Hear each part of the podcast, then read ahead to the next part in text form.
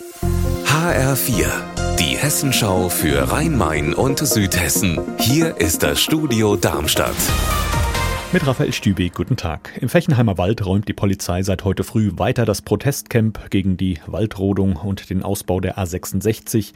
Noch immer hingen da einige Aktivisten am Morgen hoch oben in den Bäumen oder saßen auf Plattformen, leisten weiter Widerstand und riskieren dabei auch ihr Leben. Das hat unser Reporter Frank Angermund hautnah mitbekommen. Es gab ja hier so einen Highpot, da hat man also einen Baum auf einem Baum befestigt, 25 Meter hoch, da ist ein Aktivist reingeklettert. Und als die Polizei von oben mit einem Kran runtergeseilt wurde, hat er sich an einem Seil entlang, ist er gerutscht wie in einem Actionfilm in einen anderen Baum hinein und das war gefährlich.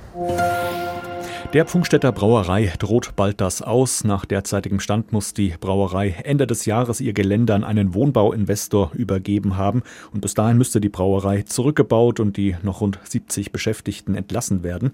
HR-Reporterin Stefanie Hofmann, wie geht es für Sie jetzt weiter? Seit gut einem Jahr hat Pfungstädter keinen Betriebsrat mehr. Und das bedeutet, dass die Mitarbeiterinnen und Mitarbeiter keinen Anspruch auf Abfindungen oder einen Sozialplan haben. Ich habe mit dem Geschäftsführer der Brauerei gesprochen und er meinte, dass die Angestellten aber noch Hoffnung haben, dass der Betrieb irgendwie weitergehen kann. Falls das nicht möglich ist, plant man einen großen Teil der Belegschaft in der Anlagenbaufirma des Brauereibesitzers Uwe Lauer unterzubringen.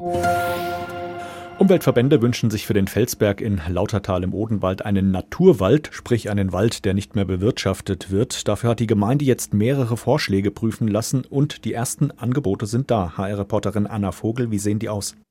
Die Waldakademie von Peter Wohleben will 100 Hektar Felsbergwald für 1,3 Millionen Euro pachten, bezogen auf 50 Jahre. Das ist aber nur ein vorläufiges Angebot. Genaue Zahlen könnte es erst geben, wenn die Gemeinde zustimmt, der Waldzustand neu bewertet ist und sich die entsprechenden Förderer gefunden haben.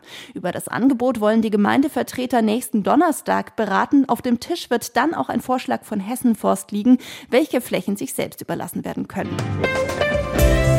Unser Wetter in Rhein-Main und Südhessen. Zwei Grad sind es aktuell in Walluff im Rheingau-Taunus-Kreis. Dabei gibt es am Nachmittag Schneeregen, der am Abend dann auch in Schneeschauer übergeht.